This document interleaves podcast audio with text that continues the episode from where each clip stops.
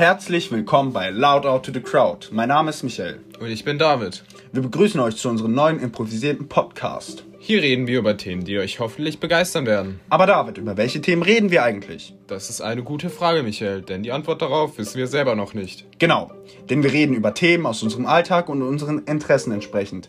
Kleiner Hinweis an die Besserwisser unter euch. Das hier sind Meinungen und keine recherchierten Fakten. Und außerdem könnt ihr euch in den Kommentaren zivilisiert über unsere Meinung austauschen und selber mitreden. Aber wie immer gilt, seid freundlich und jetzt geht es los mit der neuen Episode Loud out To the crowd! Willkommen zu unserer ersten Episode Loud Out to the Crowd. Ich bin David und neben mir sitzt mein lieber Freund Michael. Genau, ich freue mich, hier mit dir die erste Folge aufnehmen zu dürfen. Die Freude ist ganz meinerseits. Ich erzähle mal jetzt was über mich. Ich bin 18 Jahre alt, komme aus Deutschland, wie man offensichtlich an der Sprache sieht. Und ja, ich interessiere mich für mehrere Sachen, zum Beispiel Filme wie äh, Star Wars, Fluch der Karibik, so halt die Filmklassiker. Aber ich bin, ich bin sehr gespannt, wie unser Podcast natürlich ankommt und ich äh, liebe es, mich über Sachen zu unterhalten. Es ist eigentlich egal. Man muss mir nur ein gutes Thema geben und ich liebe es, mich darüber zu unterhalten. Ich finde es auch sehr schön, Michael. Ich hoffe auch, dass der Podcast gut bei euch Zuhörern ankommt. Jetzt würde ich einfach mal sagen, ich erzähle ein bisschen was über mich. Ich bin David. Ich komme auch aus Deutschland. Genauer gesagt kommen wir beide aus Baden-Württemberg. Und wir sind einfach zwei Freunde, die einfach viel über Technik reden und auch gerne über Filme, Innovation und auch. Wir reden auch gern über ähm, hypothetische Themen wie zum Beispiel Zeitreisen oder ähm, zum Beispiel den Mandala-Effekt oder äh, verschiedene andere Sachen in der Physik, die theoretisch möglich wären, aber noch nicht praktisch oder praktikabel sind unsere Interessensgebiete sind weit gefächert und wir freuen uns einfach darüber, weil das ist ein Herzensprojekt von uns beiden, das wir uns jetzt erfüllen auf eine Art und Weise. Wir hoffen, dass es gut ankommt, aber garantieren können wir natürlich nichts. Genau, an der Stelle würde ich auch gerne mal kurz einschneiden, Michael. Ihr könnt uns gerne in unseren sozialen Medien folgen. Hier wird es primär um Technik gehen. Aber auch natürlich andere Themen interessieren uns sehr. Zum Beispiel der Klimawandel, der im Moment vonstatten geht und die, das Nichtstun der kompletten Gesellschaft oder beziehungsweise der Regierung, wir können eher der, der Regierung, Regierung sagen. Genau, der Regierung. Und das Problem daran, was wir finden, ist einfach, dass Innovationen nicht genutzt werden, primär in Deutschland man merkt es vor allem in den Schulen. Ich bin noch Schüler. In der Schule ist es halt primär so, dass die, dass die Regierung es einfach nicht hinbekommt, die Schulen endlich flächendeckend und gut zu digitalisieren mit Support, mit ausreichender Technik. Darüber werden wir uns öfters auseinandersetzen, vor allem primär ich, über das komplette Schulsystem und das Bildungssystem an sich vor allem den Lehrplänen und den Unsinnigkeiten, die ich manchmal sehe, persönlich. Das sind natürlich persönliche Empfindungen und Meinungen, aber ich denke, so geht es einfach auch vielen, vor allem Jugendlichen und jüngeren Jugendlichen, aber auch Älteren, die studieren und ähm, die, sich, die sich da nicht so wohlfühlen, dabei das zu machen. Genau. Ich finde aber auch, dass es nicht nur in den Schulen zu sehen ist, sondern auch wir alle kriegen es tagtäglich mit. Einfach der Ausbau von schnellem Internet geht in Deutschland so langsam vonstatten. Wir sind, glaube ich, 25. Platz oder so im Ausbau und die Preise sind auch nicht dementsprechend gut. Wir sind, liegen auch ganz unten auf den Plätzen des Preises. Also in anderen Ländern kriegst du einen Unlimited-Vertrag für 20 Euro und hier musst du für einen Unlimited-Vertrag 100 Euro zahlen. Und das finde ich dann halt auch einfach ziemlich schade. Vor allem, weil Deutschland so ein industriestarkes Land ist, eigentlich mehr machen könnte, aber sie einfach den Sprung in die Digitalisierung verpasst haben. Wie Angela Merkel schon früher gesagt hat, Internet ist für uns alle Neuland. Genau noch zu dem Schulthema und hier finde ich dann auch ziemlich problematisch, dass ich einen, neues, neuen Bildungsplan bekommen habe, beziehungsweise alle haben eigentlich einen neues, neuen Bildungsplan bekommen Und das Kultusministerium hat es nicht hinbekommen, einen gescheiten Bildungsplan zu erstellen, beziehungsweise sie konnten die Lehrer nicht aufklären, was wir überhaupt in unseren Zwischenprüfungen oder Abschlussprüfungen schreiben. Und das finde ich dann halt auch ziemlich schlecht. Auf jeden Fall ist das mit der Schule vor allem seit Corona problematisch und da merkt man, dass die technische Infrastruktur stark darunter gelitten hat. Das Problem ist, bei ihm und bei mir sind jetzt neue ähm, Bildungspläne am Start. Das Problem an diesen neuen Bildungsplänen ist, dass sie zu einer falschen Zeit kommen und das ist während einer weltweiten Pandemie. Das Problem an dessen ist nicht der Bildungsplan an sich, sondern einfach, dass man als Lehrer da Fortbildungen machen kann, die schwer gehen während einer Pandemie. Jetzt sind sie wieder Stück bei Stück möglich, aber da merkt man auch wieder, dass, das, dass die Kompetenz der ganzen Kultusministerien da nicht da liegt. Und das Pro weitere Problem ist, die Corona-Situation oder die Covid-Situation ist einfach nicht einfach zu bewältigen, vor allem für Schüler. Weil ähm, ich muss jetzt zum Beispiel in die Schule gehen, während ich nicht ähm, meine Freizeit genießen kann oder ähm, speziell was machen kann. Ich bin dann daheim, mache was für die Schule, gehe in die Schule und schlafe dann auch noch. Und das ist mein kompletter Tag. Dann am Wochenende kann ich was machen, aber dann auch wieder nicht, weil dann wieder Beschränkungen sind. Leute haben Angst. Ähm, in der Schule ist es eine stressige Situation mit der Maske, was bestimmt viele nachvollziehen können. Und bei vielen ist es bestimmt auch schlimmer, aber ich finde, das ist keine ähm, Nötigkeit, weil man, wenn man sich digital ausgebaut hätte, könnte man die Schüler einfach daheim lassen. Wenn sie auch sonst nichts in der Freizeit machen dürfen mit Freunden, sollte, sollte man sie auch da, daheim lassen und nicht in die Schule gehen lassen einfach.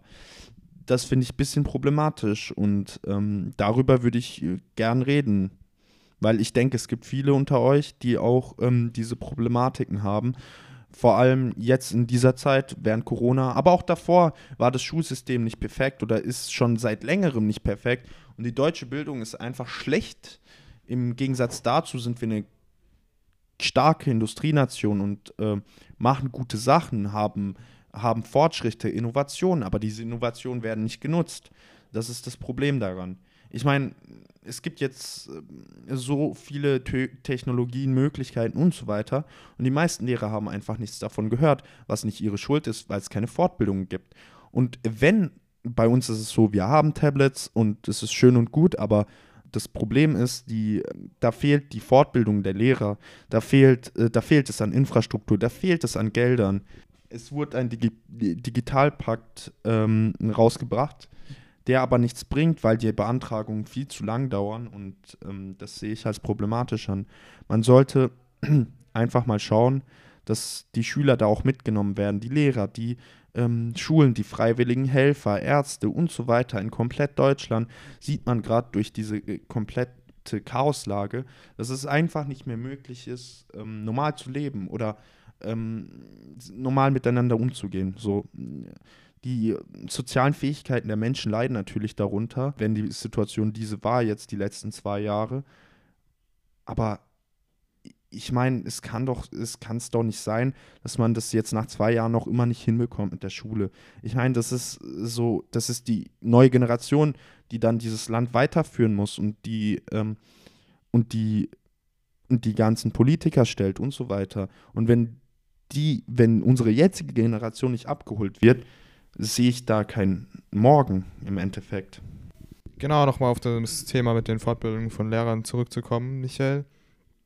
Bei mir in der Schule ist es so, dass dadurch, dass es keine Fortbildung geben konnte von den Lehrern, die Lehrer gar nicht wussten, was sie uns lehren sollen und wir Sachen, die gar nicht in der Zwischenprüfung rankommen, im ersten Lehrjahr gelernt haben nur weil sie nicht wussten, was sie machen sollen. Und jetzt die Sachen, die dann relevant für die Zwischenprüfung sind, schieben sie uns jetzt in der letzten Minute rein, damit sie das uns noch so schnell wie möglich unterrichtet kriegen. Ähm, ich sehe das, das, ich sehe da tatsächlich das Problem drin. Das ist nicht die Schuld der Lehrer, vielleicht teilweise. Nein, Ma gar nicht. Ich gebe da auch den Lehrern gar nicht die Schuld, sondern das Kultusministerium. Auf jeden Fall. Ich sehe das nicht anders Aber es ist auch leider so, dass ähm, die Motivation bei manchen Lehrern fehlt, was auch nicht ihre Schuld ist, weil die Regierung sie da auch stark im Stich gelassen hat, was nicht das Problem der Lehrer war, sondern der Regierung, weil sie da ähm, die Situation falsch eingeschätzt haben und die Lehrer sich ein bisschen alleingelassen fühlen, was vollkommen verständlich ist, weil die meisten Infrastrukturen ähm, während der ganzen Pandemie mussten sie zur Verfügung stellen und das war einfach nicht so einfach für die meisten Lehrer. Und ich denke, die Motivation bei den Lehrern und bei den Schülern ist einfach ähm, verloren gegangen, was ähm, bedauernswert ist, aber leider nicht die Schuld der Lehrer oder der Schüler. Und, und erst recht nicht der Eltern. Weil die sind nicht dafür zuständig, in den meisten Fällen, dass die Schüler den, das Schulmaterial lernen. Das ist nicht die Aufgabe der Eltern. Das ist die Aufgabe der Schüler, ja, zum Teil. Zum Teil auch die ähm, Aufgabe der Lehrer, ja. Aber das Kultusministerium müsste die Ausrüstung und die Ressourcen vor allem. Sie müssen einfach mehr tun. Genau. Sie müssen es auch zur Verfügung stellen.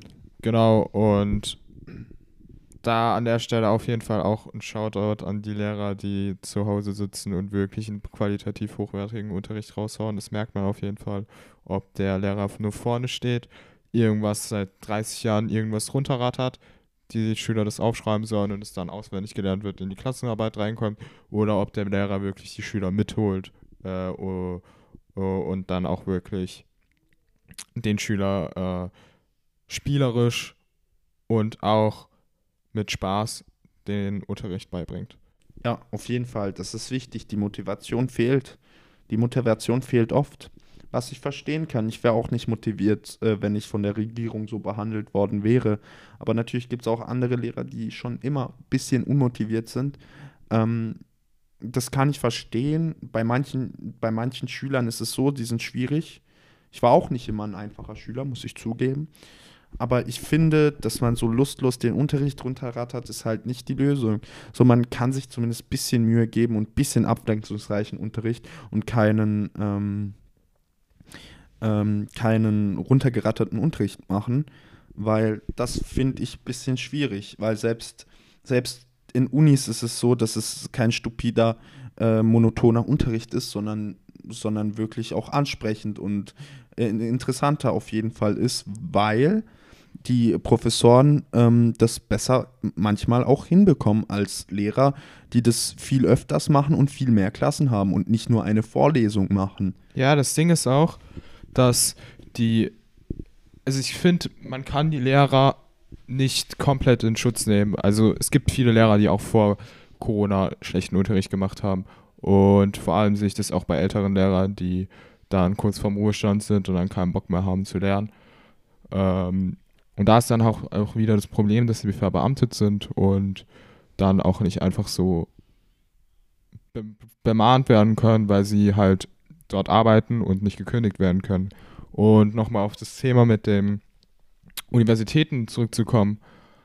Ich habe mal eine Vorlesung auf der MIT gesehen und die war von dem Professor richtig interessant gestaltet, aber die war so interessant gestaltet, weil das MIT und Harvard, die haben das schon ziemlich früh gemacht, dass sie jeden Unterricht aufgenommen haben und ins Netz gestellt haben.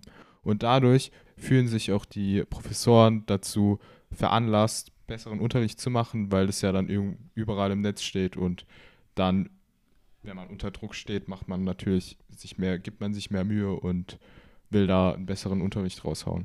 Auf jeden Fall. Und das wäre, finde ich, auch wichtig in Deutschland, aber ich sehe schon jetzt, die 70 Prozent der Lehrer würden da einfach streiken und sagen, nein, das will ich nicht, weil das ist Privatsphäre und so.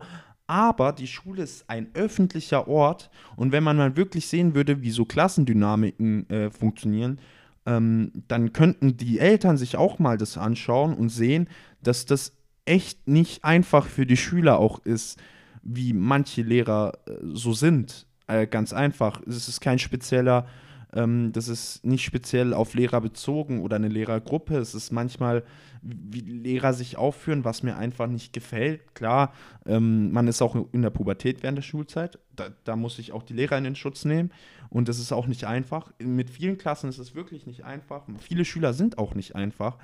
Aber man muss sich da die Zeit und die Dis Disziplin nehmen, meiner Meinung nach, als Lehrer, das ähm, zu hinterfragen und das richtig anzuschauen und ähm, das auch zu hinterfragen bei sich selber. Klar, jeder, jeder Mensch muss sich selber hinterfragen, was, ähm, was er macht und wie er es macht. Aber wenn man dann mit keiner Motivation Unterricht macht oder irgendwas macht, dann vor allem Unterricht macht, dann ist es auch nicht gut. Weil ich, man ist die, die meiste Zeit in der Schule als äh, Jugendlicher. Und das dann einen unmotivierten Lehrer zu haben, kann einen selbst unmotiviert, unmotiviert machen und dann ist man ständig unmotiviert und das hilft niemandem. Das hilft nicht der Gesellschaft, das hilft nicht der eigenen Familie als unmotivierter Mensch und so weiter. Genau, was ich aber an der Stelle auch noch sagen kann, das ist ziemlich ein komplexes Thema, das kriegt man nicht in eine Folge rein. Ich finde, das ist so ein Ding, da müsste von beiden Seiten was kommen. Da müsste von Seiten des Kultusministeriums beziehungsweise auch des, dem Bund was kommen und auch von Seiten der Lehrer. Also die Lehrer sollten sich mehr anstrengen, besseren Unterricht zu machen, aber das Kultusministerium beziehungsweise auch der Bund sollte seine Taten besser überlegen, weil die Lehrer haben keinen leichten Job. Vor allem auch in der Zeit, in der Pubertät, also in den weiterführenden Schulen. Und da finde ich dann halt auch ganz schlimm, dass viele Lehrer während der Sommerferien gekündigt werden, damit der, diese zwei Monate einfach gespart werden können an Gehalt und dann müssen sie währenddessen Arbeitslosengeld beantragen und sowas finde ich halt auch komplett Schwachsinn. Klar, Lehrer haben viel Ferien und so, aber die sollten man denen trotzdem dann geben und voll bezahlen und nicht einfach ich stimme da David auf jeden Fall zu. Lehrer sein ist ein Vollzeitjob. Das will ich niemanden aberkennen. So ist es nicht. Aber ich finde auch, da es auch ein Vollzeitjob ist, finde ich es auch nicht immer verwerflich, wenn der Lehrer jetzt nicht immer top gelaunt ist. Aber wenn da eine negative Tendenz zu erkennen ist, sollte man vielleicht mal hinterfragen, ob es der richtige Beruf ist. Auch wenn es mal anstrengend ist, sollte man das aushalten. Das sollten Pädagogen so können ich meine, wenn ein Kind jetzt dich zum netten, äh, zum dritten Mal, äh, ich rede jetzt vom Kindergarten, wenn dich ein Kind zum dritten Mal nervt, darfst du nicht einfach so ausrasten oder darfst nicht so, ähm, so, so schnippische Antworten geben, auch wenn der Schüler dich extrem nervt. Das muss dir ziemlich gleichgültig sein, weil da sitzen je nach Klasse 15 bis 30 Leute drin so im Schnitt. Und dann geht es nicht, dass man auf einen Schüler sauer ist und deswegen auf die ganze Klasse sauer ist. Zum Beispiel so Kollektivstrafen oder, äh, oder so Strafarbeiten oder Nachsitzen finde ich auch ziemlich. Ja, Ko Kollektivstrafen äh, sind ja sowieso äh, verboten in Deutschland. Ja, das weiß ich. Machen Lehrer aber trotzdem. Ja, ich weiß. Aber mal ein ganz anderes Thema, Michi. Äh, bist du dafür, dass es Ländersache ist oder findest du, dass es eher Bundes, auf Bundesebene entschieden werden sollte, die Schulen? Ich, ich sage ehrlich, es sollte auf Bundesebene entschieden werden, weil das kann ein Bund viel besser feststellen. Ich finde diese ganze ähm, Länderpolitik ziemlichen Schwachsinn im Allgemeinen. Auch bei den Kultusministerien, das sieht man. Ein Bundesland macht die Schule zu, ein anderes lässt es offen. Ähm, super, ganz toll. Und ähm, im Endeffekt, wenn man jetzt zum Beispiel in ähm, Baden-Württemberg sein Abitur gemacht hat und er nach Bayern will beispielsweise, hat man dann geringere Chancen als ähm, eine Ausbildung zu bekommen, als jetzt zum Beispiel einer, der in Bayern das Abitur gemacht hat. Das ist einfach Fakt, dass das wird verschieden gewertet. Deswegen sollte man ein zentralisiertes, über komplett Deutschland ein zentralisiertes Bildungssystem machen da kann es ruhig 16 Bildung, äh, Kultusministerien geben. Das ist absolut kein Problem, das wäre auch nicht verwerflich. Aber die sollen sich auf eine Sache einigen. Das wäre auch viel einfacher für die Schüler. Und wenn man das neu einführt, ab der Grundschule, einen neuen Bildungsplan, dass das alles gleich ist, das ist absolut nicht schwer umzusetzen und auch ähm, besser Ich würde zum Beispiel die Hausaufgaben, Hausaufgaben an sich reformieren. Ich finde es auch tatsächlich ähm, diese Diskrepanz zwischen den Bildungssystemen und auch, dass man, wenn man zum Beispiel in Brandenburg bis zur achten Klasse im Gymnasium war und dann aus bestimmten Gründen nach Bayern zieht, um dort dann die Schule weiterzumachen, musst du dein Jahr wiederholen, einfach weil du nicht auf dem Level bist dieses aneignen zu können einfach viel zu lange dauern würde. Das finde ich halt auch ziemlich schade, dass du als Schüler quasi gefickt bist, wenn du in ein anderes Bundesland kommst. Ja, auf jeden Fall. Was, was mich an dieser ganzen äh, Sache ähm, halt auch sehr stört, ist, dass es überhaupt so viel, in Baden-Württemberg zumindest, ist so viel im Bildungsplan.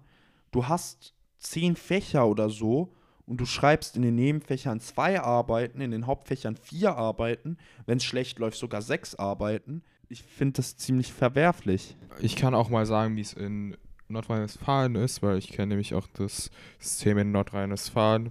Das ist nämlich so, Michael, du hast nur zwei Leistungskurse. Wie viel hast du?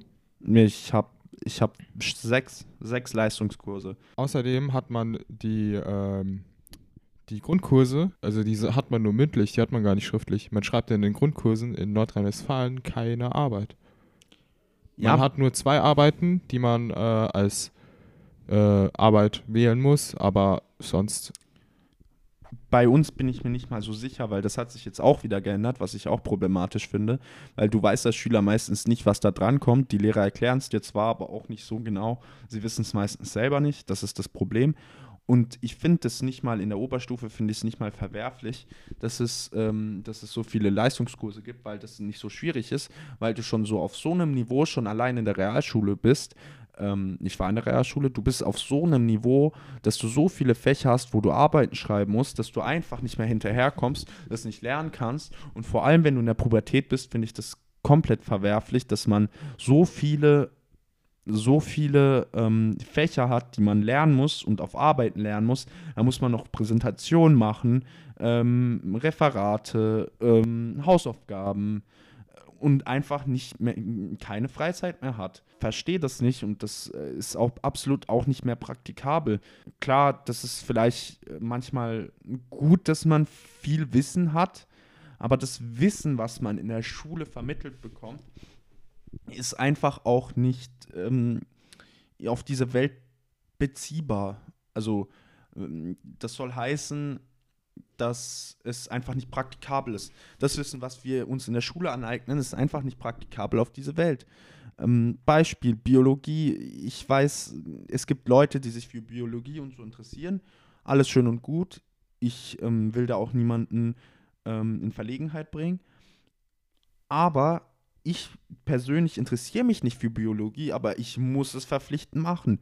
Genauso für Chemie. Chemie mag ich zwar, aber ich will keine drei Naturwissenschaften auf einmal machen, was absolut mein gutes Recht wäre, mich zu entscheiden für eine oder gar keine Naturwissenschaften und einfach diese Hauptfächer habe, die ich äh, verpflichtend machen muss, obwohl ich finde, für mich persönlich wäre, glaube ich, auch Informatik verpflichtend ab der fünften Klasse, ab der weiterführenden Schule. In jeder Schulform wäre für mich Informatik verpflichtend. Was ich auch tatsächlich noch hier einwerfen kann, die Lehrer an den Gymnasien, die ich auf jeden Fall kenne, die Informatik unterrichten, sind gar keine studierten Informatiklehrer, sondern meistens nur Hobbyinformatiker, die dann den Schülern nicht mal richtig die Informatik beibringen kann.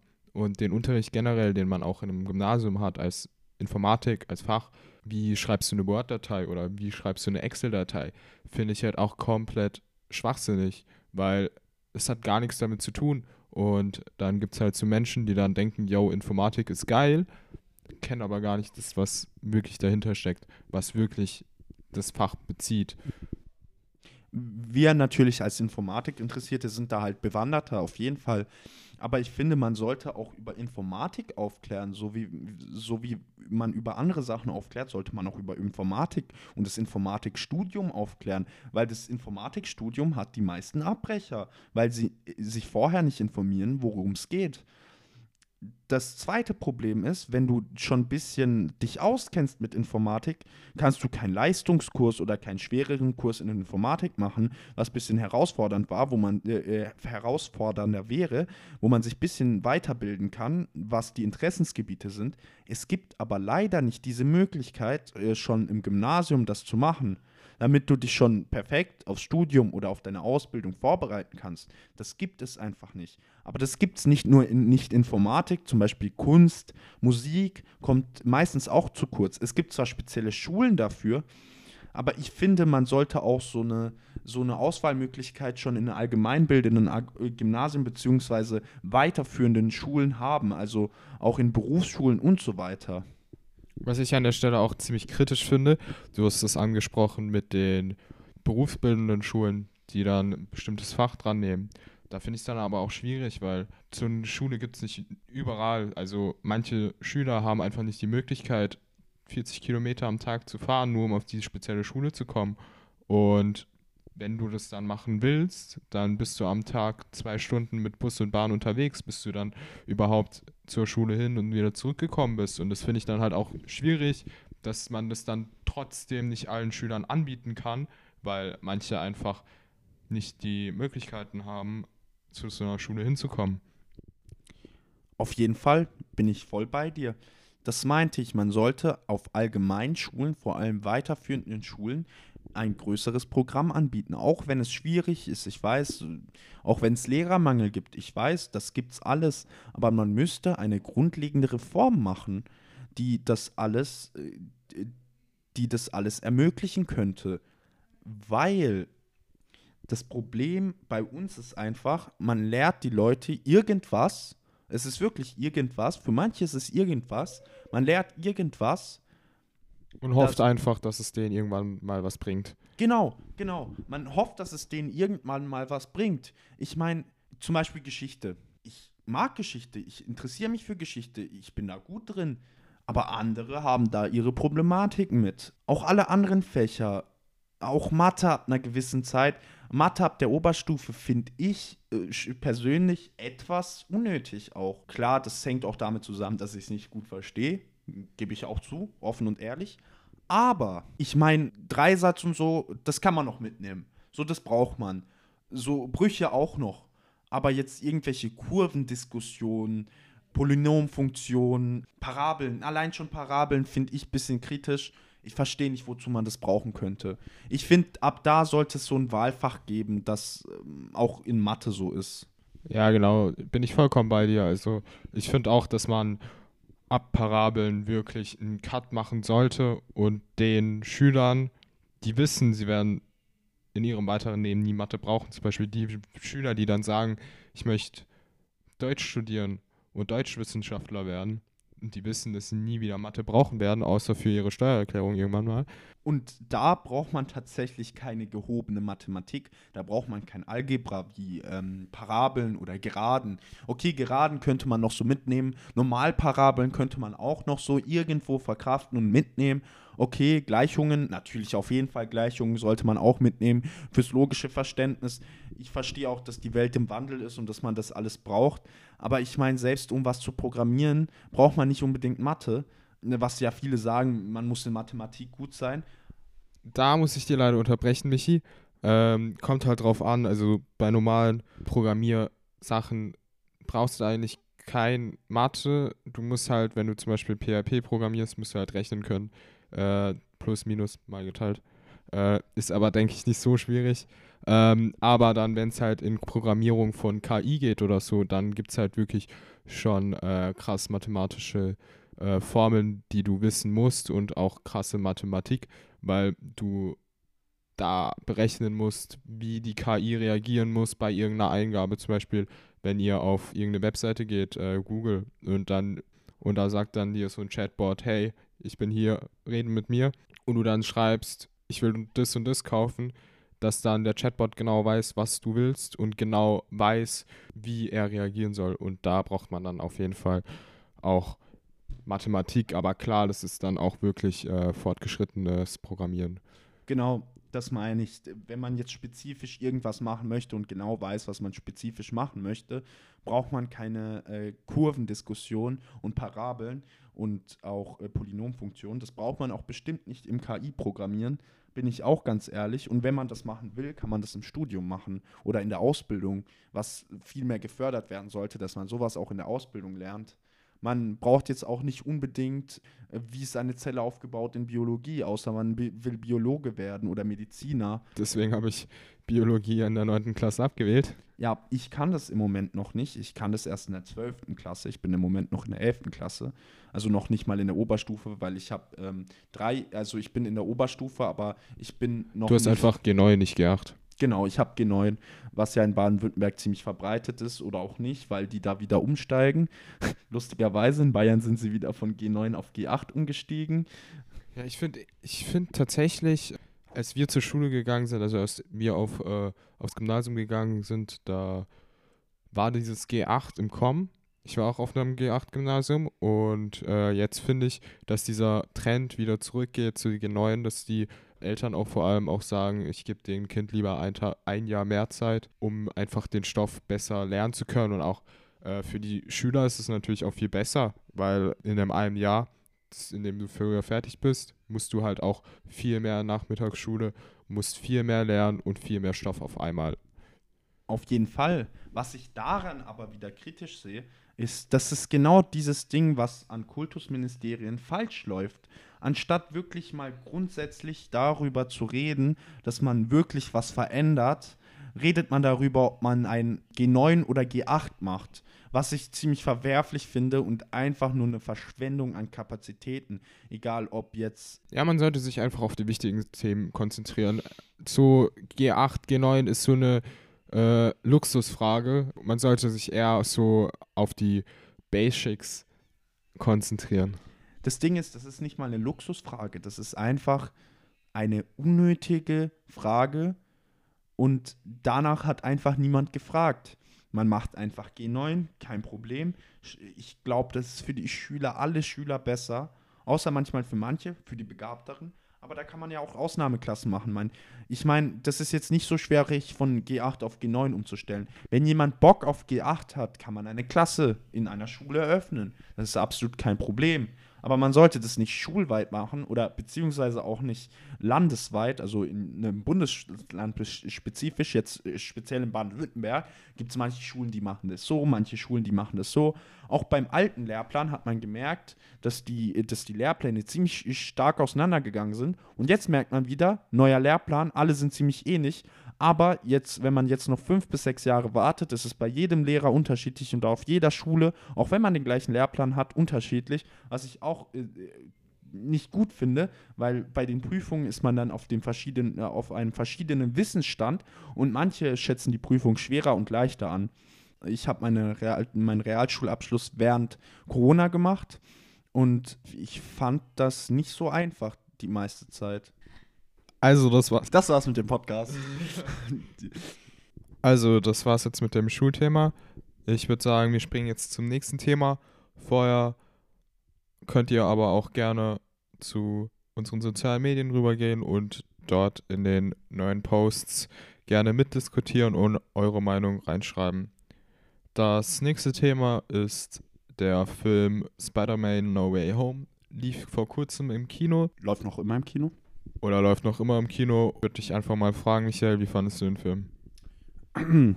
Allgemein kann ich sagen, ich fand den Film jetzt nicht wirklich so gut, wie er im Moment auch gehypt wird. Ja, ich finde auch, der Film hat einen krassen Overhype. Ja, auf jeden Fall. Viele sagen, bester Film aller Zeiten, bester Marvel-Film aller Zeiten. Ja, ich kenne auch viele, die gesagt haben, dass das der neue Lieblings-Marvel-Film ist. Ja. Kann ich gar nicht verstehen ich würde einfach nur sagen, dass es der beste Film aus 2021 ist. So weit würde ich gehen, ja. Also der beste Marvel-Film aus 2021. So weit würde ich auf jeden Fall gehen. Ich finde selbst Loki als Serie besser als Spider-Man No Way Home, weil der Plot wurde meiner Meinung nach ein bisschen versaut, tatsächlich. Also, erstmal eine kleine Spoilerwarnung. Genau, ab jetzt wird gespoilert. Also, falls ihr den Film noch nicht geschaut habt, schaltet jetzt ab, geht ins Kino, schaut ihn euch an und kommt dann wieder und hört weiter. Auf jeden Fall. Äh, wenn ihr nicht darauf hört, dann seid ihr selber schuld. Falls wir jemanden gespoilert haben, tut es uns auf jeden Fall leid. Ich fand den Anfang tatsächlich gut vom Film. Es war ein gutes Opening, auf jeden Fall das mit dem, das mit Doctor Strange und wie Spider-Man ihn überlistet hat und dann Doctor Strange ihn überlistet hat und so weiter, fand ich relativ gut, aber dann, da waren ein paar Logikfehler meiner, äh, meiner Auffassung nach drin, die ähm, gar keinen Sinn gemacht haben. Das war einfach so, dass man das so schreiben konnte, das mit den Fanservice, mit den drei Spider-Man. Ich fand die Tobey Maguire-Reihe absolut gut und auch die Andrew Garfield-Reihe hat auf jeden Fall seine Daseinsberechtigung. Und die ähm, Tom Holland-Reihe ist auf jeden Fall auch sehr gut gewesen. Bis zu dem Fin Film fand ich, weil die Reihe wurde sehr fröhlich erzählt mit ein paar Tiefpunkten und dann das hat sich immer verschlimmert in eine Spirale, die immer weiter nach unten gegangen ist, wo ich sagen muss, dass das mir absolut nicht gefällt und das einfach nicht zu dem Tom Holland Spider-Man passt irgendwie das hätte man aufbauen müssen und nicht jetzt im letzten, im dritten Teil das so machen müssen, dass er jetzt plötzlich komplett ähm, drunter leidet, vor allem unter dem Tod von Tante May, der auch absolut nicht nötig war, meiner Meinung nach. Sehr wichtiger Charakter, klar, man muss auch ähm, Niederschlag haben in einem Film, also ein Rückschlag für, die, äh, für den Pro Protagonisten. Aber ich finde, das ist einfach nicht gelungen. Ich finde es auch sehr schade, dass Tante May gestorben ist. Es hat einfach den Film auch ein bisschen kaputt gemacht, finde ich. Also man hatte danach nicht mehr so viel Lust weiterzuschauen. Einfach, weil es diesen, es hat es einfach weggenommen. Diese Tom Holland Spider-Man-Geschichte hat es einfach irgendwie schon kaputt gemacht, weil Tom Holland ist dieser liebe Mensch, der eigentlich nicht wirklich viele Rückschläge bis jetzt erlitten hat. Und in diesem einen Film hat er tausende Rückschläge erlitten. Und ich finde, es war zu viel auf einmal. Ja, auf jeden Fall. Die Rückschläge hätte man schon im ersten Film einbinden müssen. Meiner Meinung nach. Das war ja nicht mal im zweiten Film. Klar, da war dieser ganze Verlust mit Tony Stark und so. Das ist auf jeden Fall klar. Aber ich finde einfach, dass auch nach Tante Mays Tod, äh, äh, Tod, in dem Film zumindest, der Plot in sich eingesackt ist und einfach purer, reiner Fanservice war. Ja. Ja. Nochmal zurückzukommen auf Doctor Strange. Doctor Strange war richtig geil im Film. Also der Part mit Doctor Strange war auf jeden Fall richtig geil und auch die Trailer in der Post-Credit-Scene fand ich richtig geil. Also der Trailer, der hat wirklich einen krassen Hype aufgebaut auf den Film und ich denke auch, der Film wird richtig gut. Also wir beide werden auf jeden Fall in den Film reingehen und dann auch nochmal darüber reden, wenn wir den Film geschaut haben. Ich denke auch tatsächlich, dass er besser wird als Spider-Man No Way Home. Auf jeden Fall. Um nochmal darauf äh, zurückzukommen. Die Antagonisten hingegen, Green Goblin speziell, war, finde ich, einer der besten äh, unter den Top 3 Charakteren mit Doctor Strange tatsächlich. Und ja, Tom Holland war auch gut, sehr gut sogar. Er hat die Rolle gut gespielt, aber ich fand den Plot an sich einfach nicht gut. Der Plot an sich war schlecht oder schlecht umgesetzt. Er hätte gut sein können, aber er hat einfach nicht zu diesem Charakter gepasst, der sich über die äh, ersten zwei Filme aufgebaut hat und auch über die äh, Auftritte in den anderen Filmen äh, vor allem in den ähm, Avengers-Filmen. Ich finde, das passt nicht. Dieses, dieses lustige Com Comedy-Ding fehlt einfach beim ähm, Tom Holland Spider-Man im dritten Teil. Er, ist einfach niedergeschlagen und das gefällt mir persönlich auch einfach nicht und passt nicht zum Charakter. Klar, hier hat jeder Charakter eine Charakterentwicklung, aber die Charakterentwicklung kann man in gewisser Weise auch nicht so hoch halten, sondern eher ein bisschen, bisschen niedriger halten, ne, dass man das ein bisschen langsamer angehen lässt. Der Film an sich war sehr actiongeladen. Meiner Meinung, auch, bisschen zu lang und es hat sich gezogen irgendwann auch. Ja, hier kleiner Fun Fact beiseite. Michael meinte zwischendurch in dem Film zu mir, oh, wann geht der Film endlich vorbei? Ja, ja, das Ding ist einfach, das war viel zu viel. Daraus hätte man zwei Filme machen können.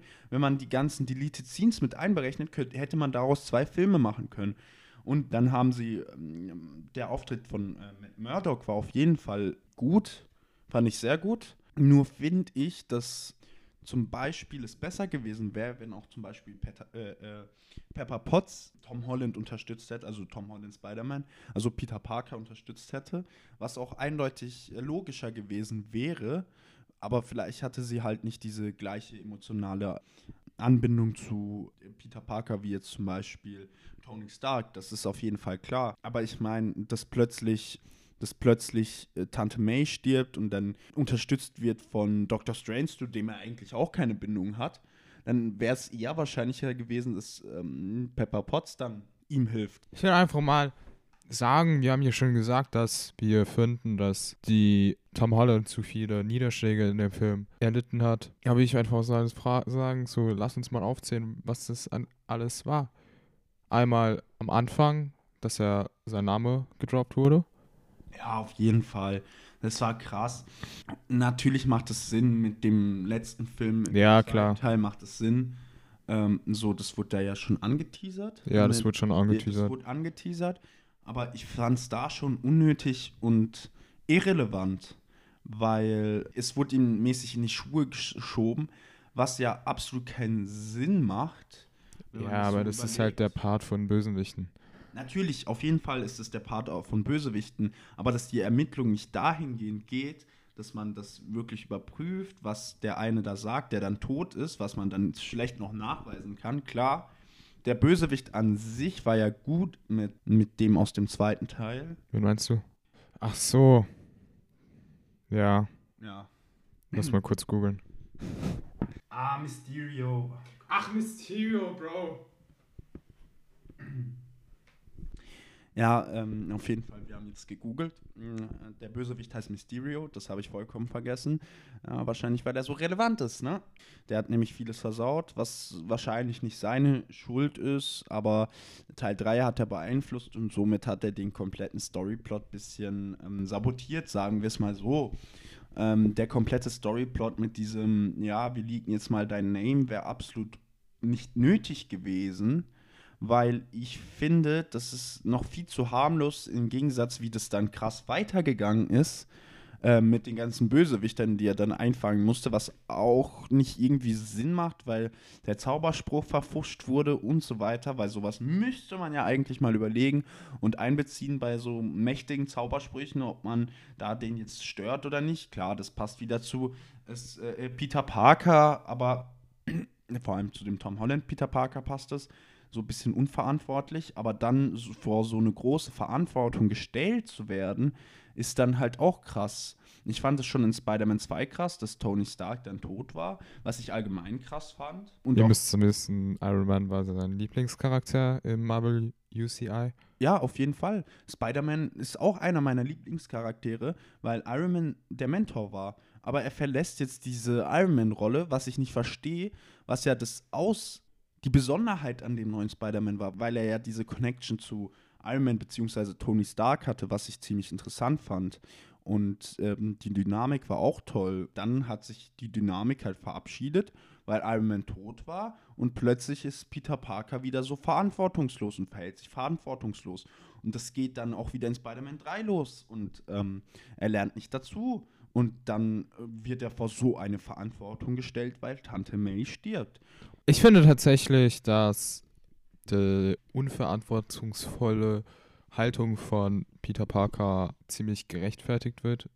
War, beziehungsweise ist, also Tom Holland, Peter Parker, da ist einfach von Anfang an zu dieser schusselige kleine Teenager aus der Nachbarschaft war. Und ich finde, es wurde halt so auch perfekt weitergeführt, weil er hat sich ja nie weiterentwickelt. Also er hat nie wirklich gesagt, yo, ich bin jetzt der äh, verantwortungsvolle Führer. Wobei in Spider-Man 1 war es tatsächlich so, dass er Verantwortung dann auch übernommen hat und sich entwickelt hat. Klar ist noch immer diese humoristische Figur da gewesen mit, ähm, mit Peter Parker und der Spider-Man-Geschichte. Ähm, Auf jeden Fall. Aber ich finde, dass ähm, er hätte sich entwickeln müssen, auch als Teenager. Aber er hat ja auch am Ende des Spider-Mans-Films Verantwortung für seine Taten übernommen, indem er seinen Freunden nicht gesagt hat, wer er ist. Weil er hätte ja auch hingehen können und sagen können, ja, hallo, ich bin's, Spider-Man, denen alles erklären können, aber er hat gesagt, nein, ich habe schon mal die Zeit verändert, habe schon mal verschissen, ich mache es jetzt nicht nochmal, ich lasse zu, ich lasse es jetzt zu, wie es ist, niemand weiß, wer ich bin und trägt dafür die Verantwortung. Finde ich nicht.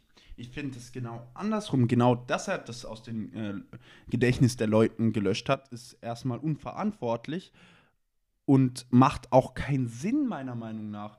Wie, wie, wie würdest du dich denn fühlen, wenn du jetzt ähm, dich aus allen Gehirnen löscht und aus allen Leuten, die ähm, dich mögen und die du um dich hast?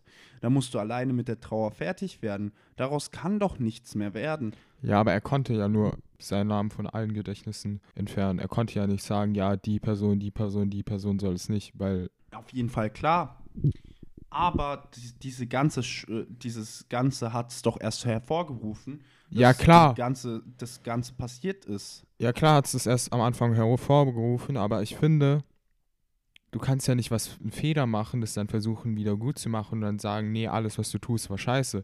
Sondern er hat am Anfang einen Fehler gemacht und hat aus diesem Fehler versucht, äh, es wieder so gut zu machen am Ende. Ja, das hat er. Aber ich finde, dass das Gedächtnis von allen von seiner Person gelöscht wurde, einfach nicht gut, weil er, weil er somit sich komplett von allen abgrenzt und auch so ein bisschen die Barriere zu, zu allen kappt. Ich finde, er hätte auch, was auch zu dem Charakter gepasst hätte, weil ja Iron Man mäßig sein Mentor als Superheld gewesen ist, gepasst hätte, wäre, dass er dass er sein, ähm, dass er seinen reellen Namen released lassen hätte. Das hätte ja, das hätte ja nichts ausgewirkt. Ja, doch. Weil alle haben ihn ja als, als Verantwortlicher für die Sachen mit den Drohnen gemacht. Das ist klar. Aber es hätte er klarstellen können und auch beweisen können, dass er es nicht war und nicht so vorgehen müssen. Ich meine, klar, Selbstjustiz ist eine, ähm, ist eine schwierige Sache, aber ich meine, in dem Filmuniversum ist es so, dass ähm, Superhelden weitestgehend akzeptiert werden. Und dass man weiß, dass er Peter Parker ist, wäre auf jeden Fall besser, denn damit könnte man ihm nichts mehr in die Schuhe schieben, so richtig. Man könnte auch nicht so krass ähm, seine Familie und so äh, bedrohen und seine Freunde, beziehungsweise Familie hat er ja nicht mehr, eher seine Freunde. Ja, das finde ich jetzt nicht so, weil ihn haben, man hat ja am Anfang des Films schon gesehen, dass ihn alle dafür verantwortlich gemacht haben, die sozialen Medien, alle Menschen. Dann hat er ja auch versucht, das klarzustellen, es hat aber nicht funktioniert und hat halt als einzigste Schlussfolgerung in seinem jugendlichen Wissen gesagt, er versucht das wieder herzustellen, indem, weil er meinte ja, es war alles besser, bevor alle meinen Namen wussten und deswegen hat er einfach versucht, dass niemand mehr seinen Namen weiß. Aber ich finde, das macht an sich keinen Sinn, weil er steht ja, steht ja für ähm, seine Stadt ein und ähm, so könnte er einfach das machen und seine Identität ist bekannt. Ich meine, äh, klar, jeder hat mal so einen Shit Shitstorm und so, aber ähm, was ich noch sagen wollte, ich finde es einfach nicht gut gelöst, wie sie es gelöst haben mit Doctor Strange und so. Das macht überhaupt keinen Sinn weil, mm, wie ich schon auch gesagt habe, dass Doctor Strange einfach nicht viel mit Spider-Man bzw. Peter Parker zu tun hatte. Fand ich jetzt nicht so. Also es war, es war naheliegend, dass er ihn zum Rat bittet, weil er hat ja niemanden mehr, den er vertrauen kann. Reden wir mal weiter über die Post-Credit-Scene. Ah, die Post-Credit-Scene von Venom hat mich übel aufgeregt. Ja. Ähm, die macht nämlich überhaupt keinen Sinn. Das sagen viele. Das sagen selbst die größten ähm, Supporter des Films und die größten, die den Film auch gelobt haben. Diese Szene macht absolut gar keinen Sinn, weil Venom teilt sich ja auf in der Szene so. aber es verschwindet ja jegliche Materie aus dem anderen Universum. Und somit dürfte eigentlich diese äh, abgespaltete Venom-Materie auch nicht da bleiben. Und somit macht diese komplette Post-Credit-Scene gar keinen Sinn. Darüber habe ich mich am meisten wirklich nach dem Film aufgeregt. Ja, finde ich auch, auch auf jeden Fall. Das habe ich auch direkt nach dem Film zu dir gesagt. Macht einfach gar keinen Sinn, dass er noch da ist, weil die Materie müsste weg sein. Und was ich auch noch eine witzige Story fände zu erzählen. Wir waren auf jeden Fall im Kino und hinter uns saßen Leute, die haben so richtig krass auf Marvel-Fans getan. Also die haben überall applaudiert und haben gesagt, oh mein Gott, ich hab's dir doch gesagt und so. Dann am Ende einfach bei der Post, also nach der Post-Credit-Scene. Nach der ersten? Ja, genau, nach der ersten sind sie dann einfach aus, aufgestartet und aus dem Kino gegangen. Ich habe mir so gedacht, hä, was geht bei denen? Wieso stehen die auf und gehen raus? Da kommt doch am Ende noch was. Und die tun es auf Marvel-Fans, gehen dann einfach raus. Gar, gar nicht verstanden. Sie, ähm, sie haben die erste Post-Credit-Scene angeschaut, haben gesagt, ja, jetzt wo die Leute wo rausgehen, sind absolut keine Marvel-Fans. Dann ja. gehen sie nach dieser Szene einfach raus. Stimmt, die haben ja nach dem Film gesagt, die, die jetzt rausgehen, sind keine Marvel-Fans, wir bleiben aber drin, gehen aber dann einfach nach der ersten Post-Credit-Szene raus. Äh, macht einfach gar keinen Sinn. Ähm, ich finde es ich find's gut, wenn man über Sachen klatscht und so äh, und über krasse Sachen, die passiert sind, finde ich übel gut. Nur das Ding ist, wenn man so übertrieben bei allem klatscht, auch bei dem kleinsten Ding und dann sagt, ja, ich hab's gewusst und dann die anderen dabei äh, so mäßig stört bei dem Kinoerlebnis. Ganz schlimm. Wir sind alle Fans so, sonst wären wir ja nicht in dem Film. Oder auch, ähm, wenn man Otto-Normal-Zuschauer ist, dann verstehe ich das auch. Aber manche möchten einfach den Film genießen und möchten genau. nicht im Hintergrund noch genau. Leute haben, die, die reinbrüllen oder. Extrem laut oder die irgendwas anderes machen, wie Popcorn werfen oder so. Und ähm, sich einfach nicht für den Film interessieren. So Real Talk. Ähm, ich finde auch tatsächlich im Flugzeug klatschen völlig überbewertet heutzutage. Weil es hat man ja früher gemacht, um den Piloten zu loben, dass er gut geflogen ist. Aber heutzutage bis auf die Landung macht das ja alles der Computer und die Piloten nicht selber. Das versteh, deswegen verstehe ich nicht, wieso man klatscht, weil der Pilot ja fast gar nichts mehr machen muss. Naja, sagen wir es mal so, der Pilot muss schon noch einiges machen. So ist es nicht. Er muss viele Systeme überwachen und so. Ja, aber, aber dafür jetzt zu klatschen, ähm, ja, finde ich auch ein bisschen übertrieben. So, so ist es nicht. Klar ist man froh, ähm, aber klar, man kann dem Piloten ja mal danken oder so, keine Ahnung. Ich meine, man klatscht ja auch nicht im Zug, wenn die Deutsche Bahn mit einer Stunde Verspätung in den Bahnhof kommt. Ja gut, aber ein Flugzeug hat meistens keine Verspätung. genau. An der Stelle würde ich auch sagen, sind wir heute vorbei mit dem Podcast. Ich hoffe, sie hat euch gefallen. Wie gesagt, ihr könnt gerne euer Feedback in unseren sozialen Medien dalassen. Ihr könnt auch gerne mitdiskutieren unter unseren Posts und ich hoffe, wir sehen uns nächstes Mal wieder. Auf jeden Fall noch was, was ich noch sagen wollte. Lasst uns auf jeden Fall gerne Verbesserungsvorschläge da, was wir verbessern können, wenn was mit der Tonqualität nicht stimmt, wenn man ein bisschen lauter machen könnte. Oder ja, bei den Themen werden wir nicht großartig was ändern, auch wenn es Leuten nicht gefällt, weil das ist so die persönliche Meinung von uns und das ist eindeutig ein Meinungspodcast.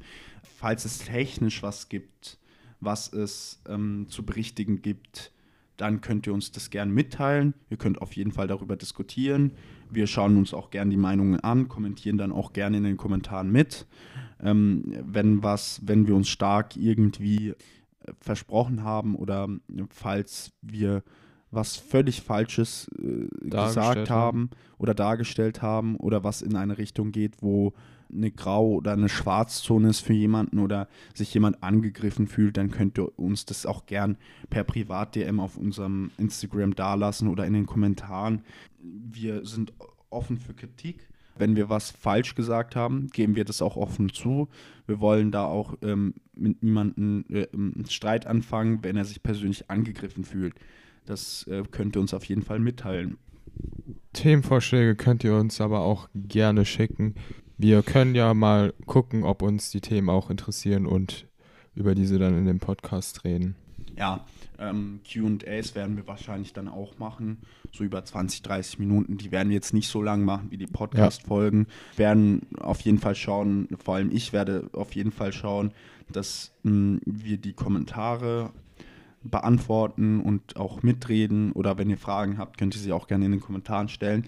Die können wir dann auch schnell beantworten. Wenn es wirklich wichtige Themen sind, wende ich mich auch an den David und wir besprechen das zusammen wie wir das am besten beantworten. Oder wenn ihr die Meinung von David speziell hören wollt, könnt ihr das sagen. Wenn ihr die Meinung speziell von mir hören wollt, könnt ihr das auch sagen.